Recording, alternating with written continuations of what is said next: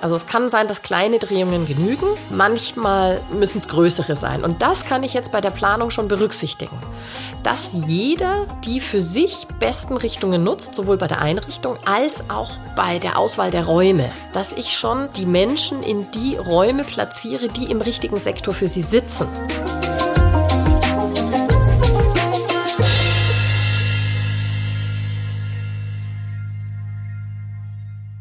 Herzlich willkommen zum Podcast Feng Shui isst man nicht mit Stäbchen. Nachdem wir uns in den vergangenen Folgen mit den acht Trigrammen beschäftigt haben, werden wir uns in den kommenden Folgen nun mit den vier Lehren und dem Baze beschäftigen. Und nachdem das jetzt alles schon recht komplex wird, gibt Julia Ries in dieser Folge erstmal einen Überblick darüber, welche vier Lehren hier gemeint sind, um welche es geht, welche zur Analyse herangezogen werden und wie das Ganze mit dem Baze zusammenhängt. Und natürlich sprechen wir auch wieder über die Energieeinflüsse, die uns heute, also am 10. November, am Tag des Erscheinens dieser Folge, auf uns einwirken. Mein Name ist Kerstin Trüdinger und ich freue mich sehr, dass ihr uns wieder zuhört und mehr über Feng Shui wissen wollt. Hallo Julia, guten Morgen. Hallo liebe Kerstin, guten Morgen und auch guten Morgen an all unsere Hörer und Hörerinnen. Wie geht's dir heute? Ja, bestens. Liegt es an den Einflüssen, die heute auf uns einwirken? Heute ist der 10. November. Ja. Erzähl mal, welche Einflüsse, welche Energien wirken auf uns heute? Heute stehen wir unter Yin-Feuereinfluss, also das kleine Feuer. Mhm. Das bedeutet jetzt zum Beispiel für mich, ich persönlich bin ja von Erde beeinflusst und geprägt. Meine Erde wird gefördert, ich bekomme da ein bisschen Energie ab. Äh, Wenn es zu viel Feuer wird, könnte es ein bisschen viel Emotion werden und ich im Anschluss sehr müde und träge werden. Aber grundsätzlich äh, ist es ein guter Einfluss für mich. Äh, jemand, der von Wasser geprägt ist, kann den heutigen Tag vielleicht ein bisschen als schwierig empfinden. Mhm. Da empfehle ich Holz als vermittelndes Element. Seid kreativ und redet miteinander. Redet miteinander, sehr gut. Genau, ähm, also Yin-Feuereinfluss, das kleine Feuer. Grundsätzlich ist die Tagesempfehlung für heute zu heiraten. Kann ich jedem empfehlen. Spontan. genau. Ab nach Vegas und traut euch. Genau. Also die grundsätzliche Energie heißt, äh, es werden Dinge gefördert, wo man Dokumente unterschreibt, ein Geschäft eröffnet, eben einen neuen Abschnitt beginnt mit dem Heiraten. Eigentum kauft, also investiert. Das ist, sind gute Energien. Man sollte heute nicht umziehen, nicht renovieren und auch nicht beerdigen. Wartet mit der Beerdigung auf morgen. Mhm. Okay. Heute geben wir einen Überblick und zwar über die vier Lehren und das Baze. Ja. Jetzt ist es ja so, dass der Karl Willi Wittstadt und du, ihr habt ja das Turtle Feng Shui Institute gegründet. Das Institut basiert ja auf einer besonderen Zusammenstellung von Feng Shui Lehren. Also das ist ja auch das, was euer Institut ausmacht und so besonders macht. Und auch der Grund, warum ihr das gegründet habt, weil ihr diese Besonderheit auch weitergeben wolltet. Ja. Jetzt interessiert mich natürlich und unsere HörerInnen sicherlich auch brennend, was konkret heißt das dann? Was sind die vier Lehren? Was ist das Baze und Warum diese Kombination? Wie kam es dazu? Kannst du uns da mal einen Überblick geben, bitte? Ja, also entwickelt hat das tatsächlich Karl Willi Wittstadt im Rahmen einfach seiner lang, langjährigen Erfahrung mit Feng Shui. Mhm. Es gibt vier Feng Shui-Lehren und es gibt das Baze. Das Baze ist die chinesische Schicksals- oder Charakterlehre. Mhm. Also Baze hat mit Feng Shui an sich nichts zu tun. Mhm.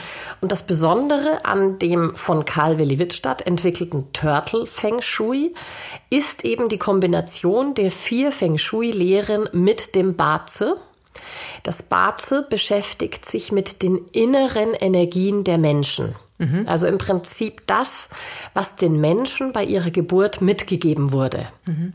Feng Shui beschäftigt sich mit den äußeren Energien und wie ich die für mich nutzen kann. Mhm. Und er sagt, es ist ja essentiell zu wissen, welche inneren Energien prägen denn den Menschen, damit ich da auch noch darauf eingehen kann und das mit einbringen kann in die Analyse, wie reagiert jetzt der Mensch auf die äußeren Energien. Mhm, mh. Das ist die entscheidende Kombination und das ist die Besonderheit am Turtle Feng Shui. Okay.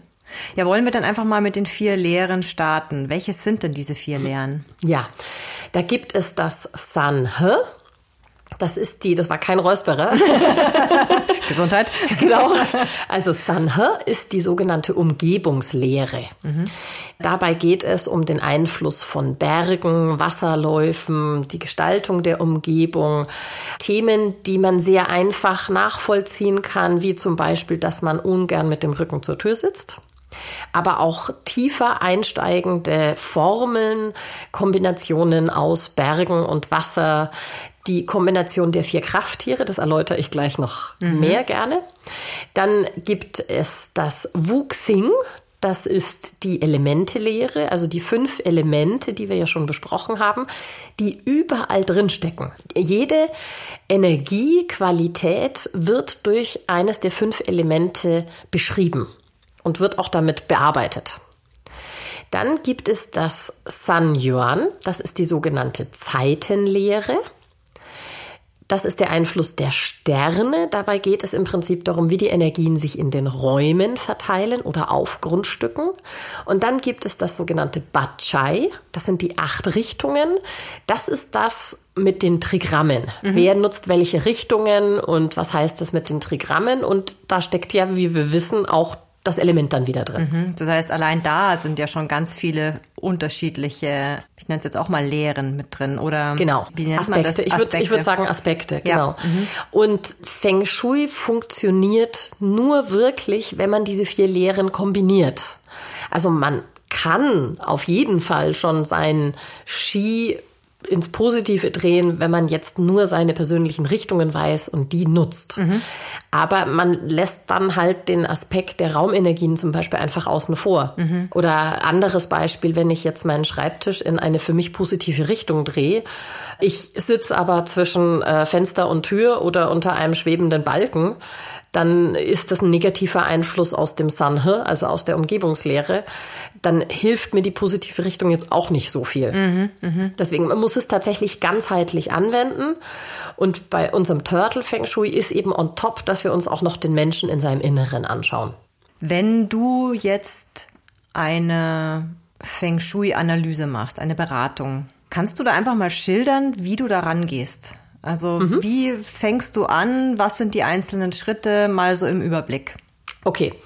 Zuerst lasse ich mir die Geburtsdaten der Menschen geben, die diese Räume, die hier analysiert werden sollen, nutzen. Mhm. Ich nehme jetzt einfach mal das Beispiel, wir bauen ein Haus nach Feng Shui. Dann habe ich also die Geburtsdaten. Das heißt, ich kann schon mal berechnen, zu welchem Trigramm gehören diese Personen. Das heißt, ich weiß, welche Richtungen sind gut für sie und zu welchem Element sie gehören. Dann berechne ich das Baze. Dann weiß ich, welche inneren Energien sie beherrschen. Das heißt, welche Elemente in ihrem Inneren prägen diese Menschen. Ganz besonders der sogenannte Daymaster. Das ist auch ein Element, welches eben diese Menschen beeinflusst. Jetzt stellt sich wieder die Frage, was ist der Unterschied zwischen Trigramm und Daymaster? Beim Trigramm geht es eben darum, wie der Mensch mit den Energien von außen umgeht, also die acht Richtungen. Und beim Daymaster geht es darum, wie dieser Mensch in seinem Inneren von den Energien geprägt ist und wie er vielleicht aus sich heraus nach außen mit den Energien umgeht. Also weniger das, was von außen kommt, sondern mehr das, was von innen kommt. So kann man es grob beschreiben. Mhm. Dann schaue ich mir zum Beispiel das Grundstück an, auf dem das Haus gebaut werden soll. Ich schaue mir erstmal den Schnitt vom Grundstück an und überlege erstmal grundsätzlich, habe ich denn Möglichkeiten, das Haus in einer bestimmten Ecke zu platzieren oder zu drehen? Oder ist das Grundstück vielleicht so eng, dass ich gar nicht so viele Möglichkeiten habe? Und diese Platzierung des Hauses an einer bestimmten Stelle im Grundstück, was beeinflusst das? Da schaue ich mir die Umgebung an. Ist das ein Hang? Ist das Grundstück flach? Was ist in der Nachbarschaft? Gibt es irgendwo negative Einflüsse, irgendwelche Ecken oder fiese Sachen, die jetzt auf dieses Grundstück zeigen? Oder gibt es Berge, die aus einer bestimmten Richtung hereinkommen? Gibt es Wasserläufe, die reinkommen, rausfließen? Sowas in der Art? Was wäre eine fiese Sache, die auf das Grundstück zeigt oder auf das Haus? Eine fiese Sache wäre zum Beispiel eine spitze Ecke von einem anderen Gebäude mhm. oder eine eine äh, Peitschenlaterne auf der Straße, die genau auf dieses Gebäude zeigt. Mhm. Oder Klingt schon fies. ja, gell? Peitschenlaterne. Ja.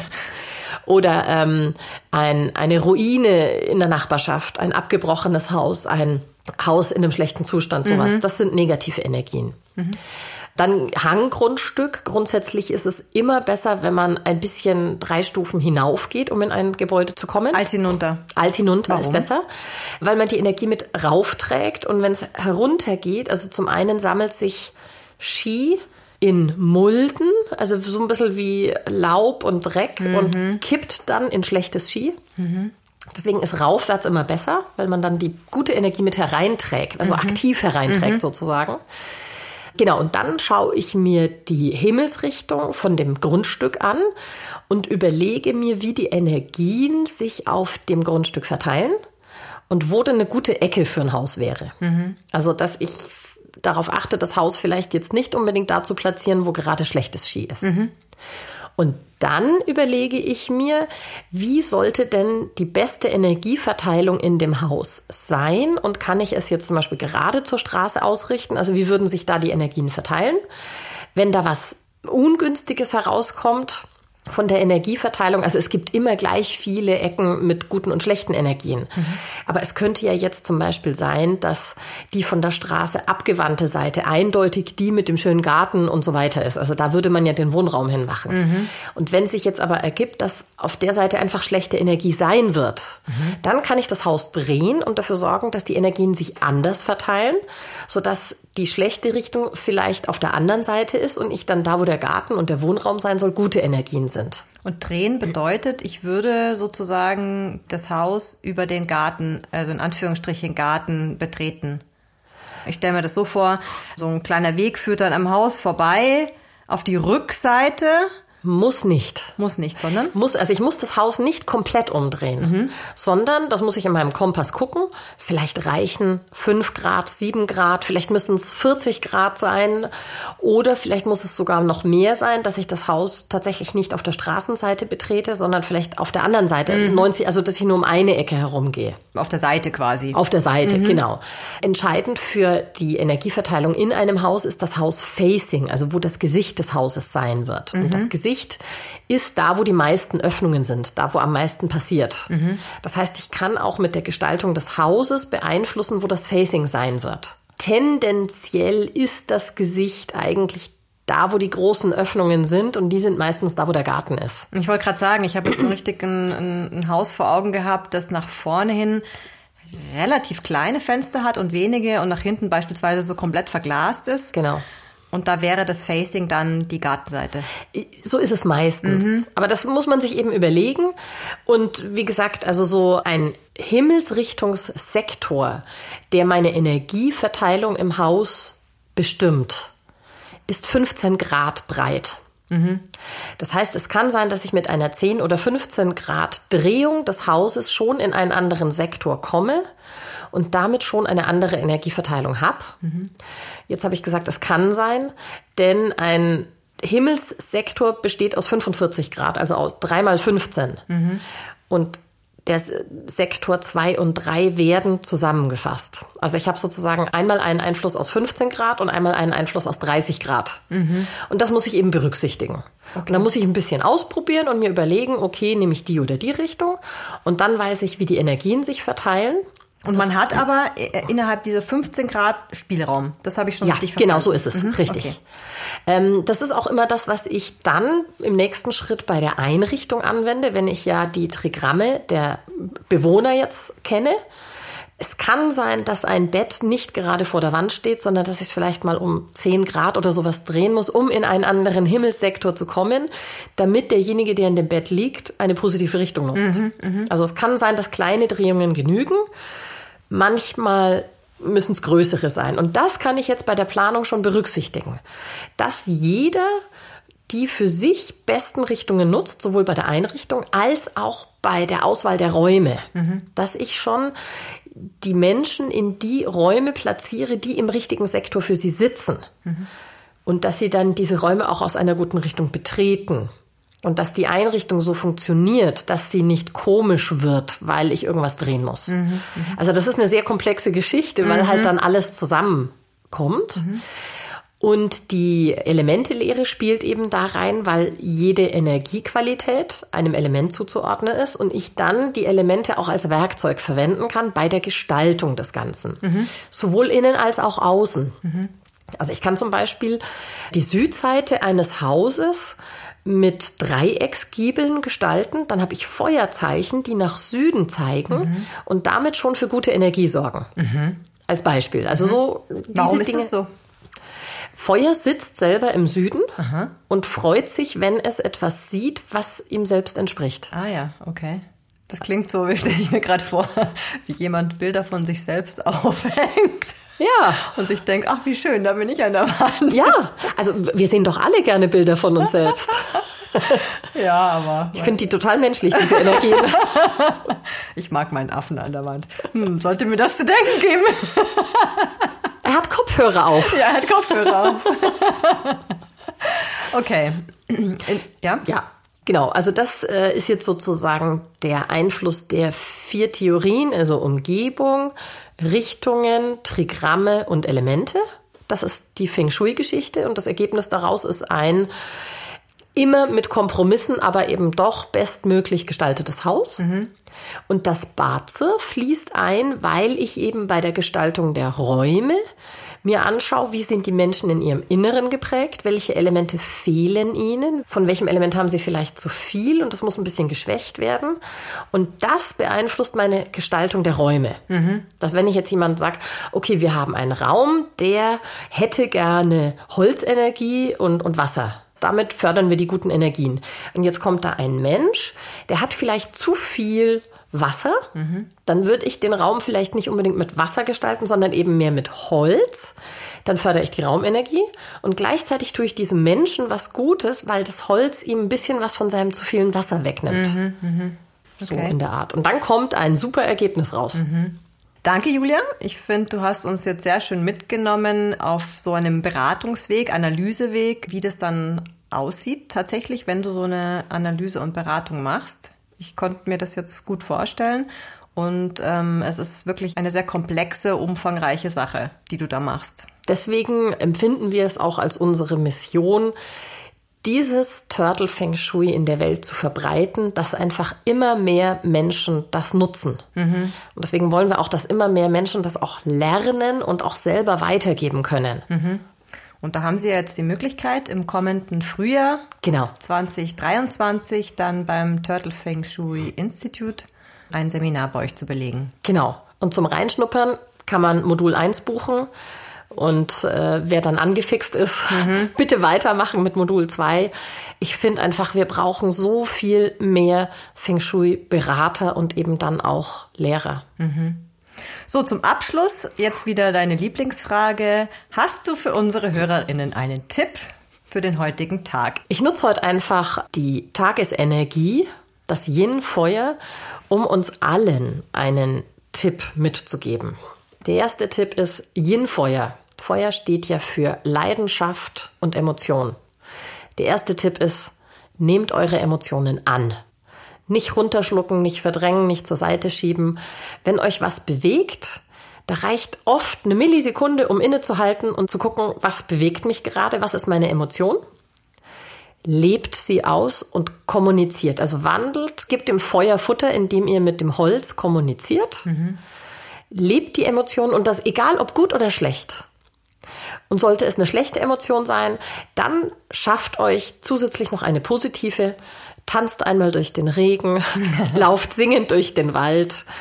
Einfach so ein kleines bisschen Emotion leben, sich Emotion auch gönnen und verbreiten. Stellt euch grinsend vor den Spiegel und schon wird es besser.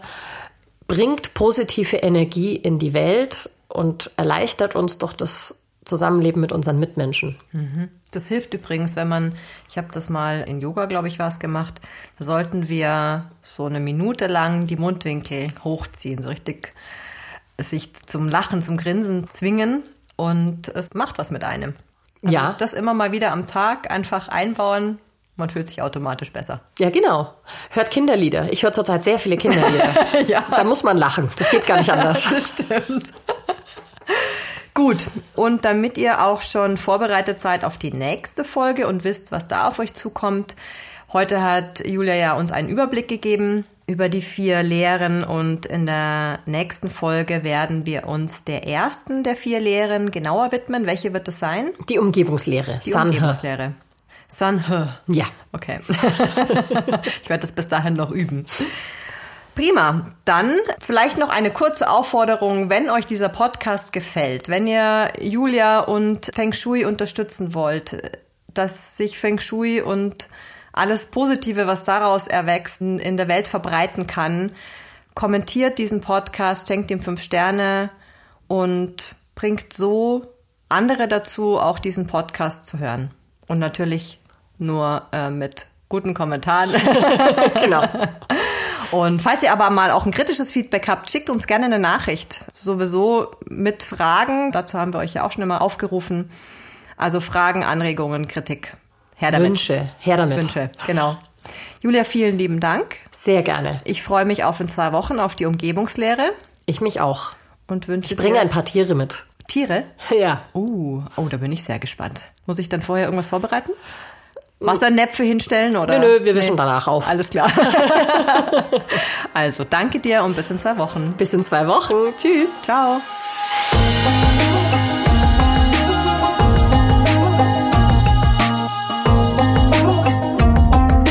Dieser Podcast wurde produziert von Kerstin Trütinger.